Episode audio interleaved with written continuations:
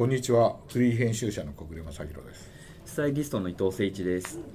このポッドキャストではペンオンラインで連載中の大人の名品図鑑で紹介しきれなかったエピソードやアイテムについてお話をしたいと思います。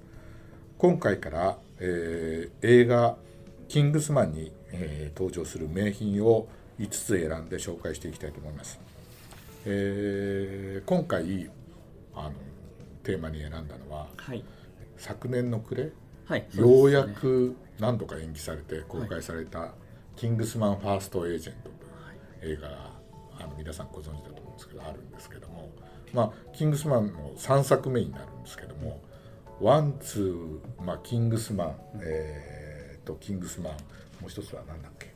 ゴールデンサークルですね。はい、あのー、まあ紳士の名品と言われてるものがたくさん出てきて、まあセリフもそれにちなんだものがいっぱい出てくるというので、えー、ファーストエージェントも、えー、期待してあの我々見に行ったわけですけれども、あの時代がこれは1918年に遡るということで、遡るんですよね。ねえー、17年かですね。でまああの名品がいっぱい登場するので、はい、それについてちょっとやりたいと思った次第です。はい、えー、で2回目の今回取り上げるのは、うん、あの靴ですね、はい、映画の中ではですねあのブローグではなくオックスフォードと。もうなんか山川みたいな合言葉になってましたね。あのね、あれですよね、ワンで、キングスマンワンで、あのエグジーがフラフラしてる時に、お前あのこのメダルを見て電話をして困ったら あのあのブログではなくオックスフォードって言えばことは済むよみたいなね、うん、で発生するというような感じで。で映画の中でもワンでしたっけ、はいはい、あのキングスマンの奥に試着室に入っていくと、ずらっとこうオックスフォードの靴が、はい、そこでねその合言葉が分かるんですよね。そうそうそうそうそうそう意味がね。そう。だひょっとしたらファッション好きじゃない方意外に分からないから分かんないですよね。今回。オックスフォードってオックスフォード大学？みたいな。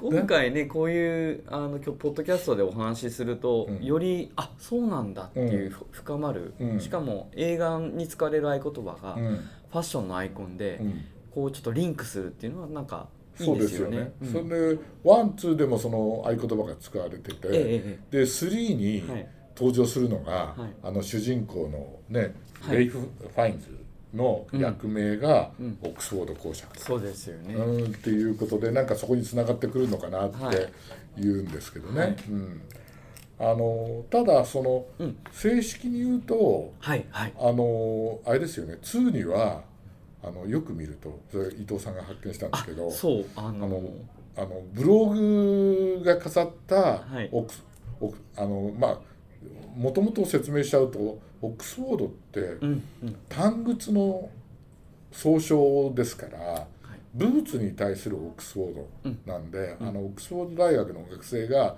ブーツ履いたら面倒くさいんで、うん、ジョン・ギって履いちゃったのが確か命名のあれかなっていうので、で一方ブローグっていうのはあの穴飾りのこと言うんだけど、ブローグだけで言う時には、あの本当のブローグシューズって、あのいわゆるウイングチップみたいなだからあの正統的なシティで履くオックスフォードのストレートチップだとか、セミブローグのシューズだとかに対してあのいわゆるブローグシューズ、あのウイングチップはあのカントリーシューズの代表なんであのブローグではなくオックスフォードみたいな意味もあるのかな、みたいな。そうですね。紳士ならオックスフォードっていう、ね、を履けっていうね、うん、でまああのワンツースリーとも両方ともやっぱりこう紐をね靴がアップになって紐をキュッキュッとこう結ぶこうシーンが出てきてね。そうですよね、うん、なんか僕もスタイリストなりたての時というか、うん、まあ、アシスタントの時もそうだったんですけどあの伊藤君あのこれブログだよって言われて、いや僕が注文したのは、うん、あのオックスフォードだよって言われて、うん。うん、えどういう意味ですかっていうのをなんか実は、あの記憶になんかあるんですけど、やっぱりそのオックスフォードっていうその紳士のそのやっぱりドレッシーで、うん、しかも外バネ内バネもあってはいはい。バルボラウトねそうですね。ね両方あって。なんかそのなんかやっぱりその靴に対する、うん、その正式なうん。スーツに合わせてとか、うん。あのいわゆるツイードのスーツに合わせてとかで全然くシューズの履き方が全然違うというか、選び方が違うっていうのがはい。すごいよく分かって、で今回は特にそれが顕著に、うん。あの合言葉になってるっていうのがもう本当ですよね。になんか楽しかったですうん。だから紳ね。士として当然うん。履くべき靴としてこれを選んでるっていうね、ところがあるというふうにはね、はい思いますよね。す。私もねもうもう何年前だろうなあの多分30年以上前、あのサビルローのとあるお店の当主にねインタビューする機会があったんですよ日本で。何回かはインタビューしてるんですけどで初めてその人に会いに行くっていうので、やっぱりねその時編集部から私ともう一人はい若い子が2人で行ったんですけどであのこう行って。はい。いろんな話をしてて、したそしたらその人がですね紳士ならねく靴は靴は川底でなきゃいけないって言われてでそれ私たまたまその時に川底の靴をうん。あの履いてったんですよね、でもう一人の彼も気にして革靴を履いてったんだけど彼はねゴム底だったのあーラバーソールだったんだ。うん、でそしたらね、んうんあのもうこう指で「ノーノーノーノー」はい。って言うんで、でなぜなら紳士はそこを磨くのが当たり前だと。だから川底じゃなきゃダメだと、すごい。うん。なるほど。うん、そういうのはやっぱりその辺はまあそのサビルローの伝統的な、うん。あのものの一つかなっていうね、なんかね、ま、ちょっと話それちゃうかもしれないんですけど、あのクリスチャン・ルブタンも、うん。ヒールのその、赤のね。え赤のね、うん。あの裏のね、うん。ソールは、うん。そあのいわゆるもう絨毯を歩く設定もうんうん。しかりなんだけれども、うんうん。あそこにとっても色気を感じると。はいはいはいはい。で、ね。男性も女性もやっぱりそ,、あのそこの川底の裏の、うん。やっぱりそのセクシーさっていうのはみんなヒールに聞きがちだけど、うんうん。そこに実はポイントがあるんだよなんていうインタビュー見た時にうんゾクッとしたんですよね。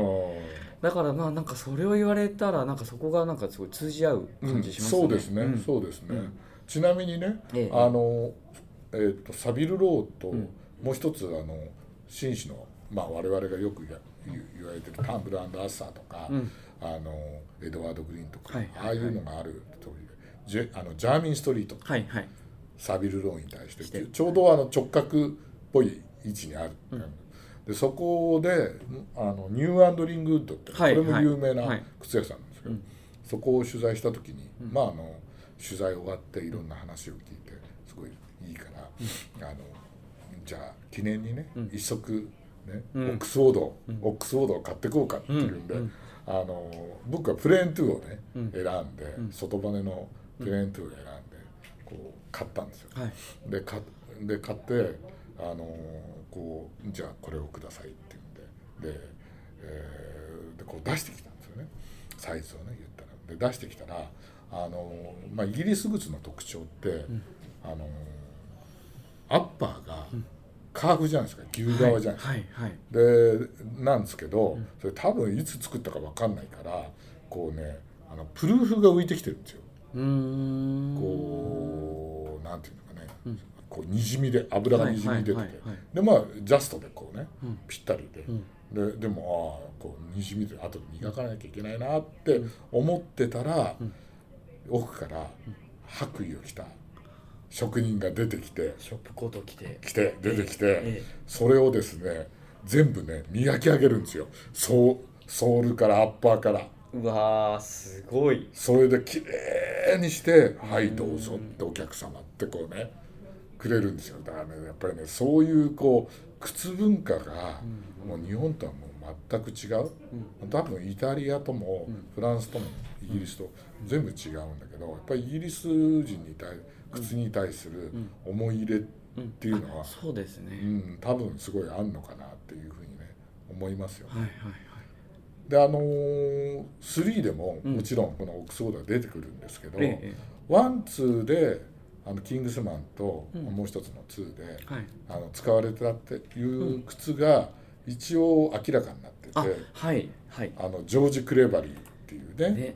あのーまあとってもいい靴だよね。いい靴ですね。ね昔、まあ、今もちょっとなんですけどそうビームス F さんではいはいはい。ずっと扱われてて、えであの今回ちょっとお借りしようかなと思ったら、うん。なんとですねちょっとオックスフォードがなくて、うんうんでいろいろ探した中で、うん。あの実は伊勢丹メンズ館の B フロアのベースメントの1階に、はい。あのシューズのコーナーもうすごいずらーっとはい。はい。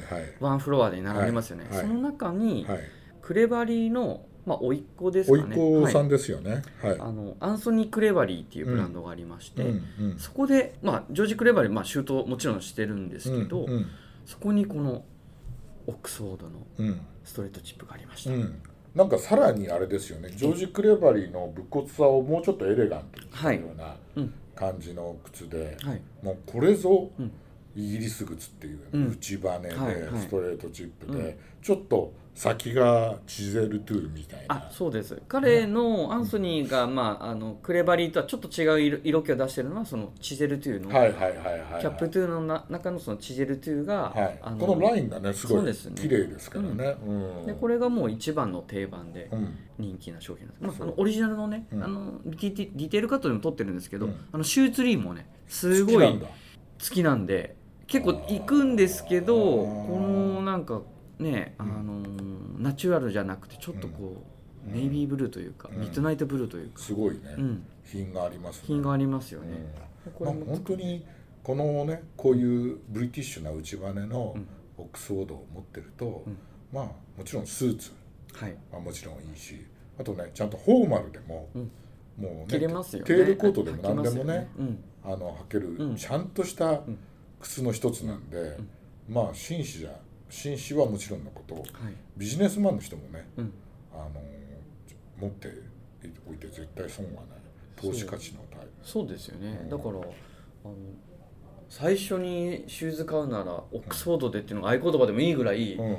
いいですよね、うん。やっぱり、ね。最初に買う革靴としては、うん。おすすめですね、うん、それで特にうん。イギリス靴ってやっぱさっきも言ったようにカーフだから、うん。足にこうちゃんと馴染む、うん。ねあのまああの馬側のコードバーンのはいはい。靴ね、うもういい靴好きにはいいけどうん。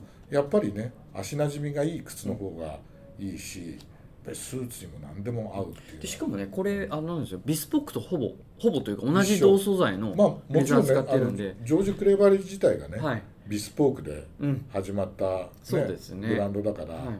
さすが甥っ子さんも、はい。うん、っていうね、まあ、日本で作られてるあの浦安タージョージ・ビームスさんがやってたクレバリーも、うんあのあれですよねビスポークのこうイメージを生かしたレディメイドの靴だからそうですね。ね。うん。やっぱりそういう意味ではあのイギリスって、まあ、このあの映画にも描かれてますけど、ん。あのやっぱりこうビスポークというか、うん。注文で何でも仕立てる。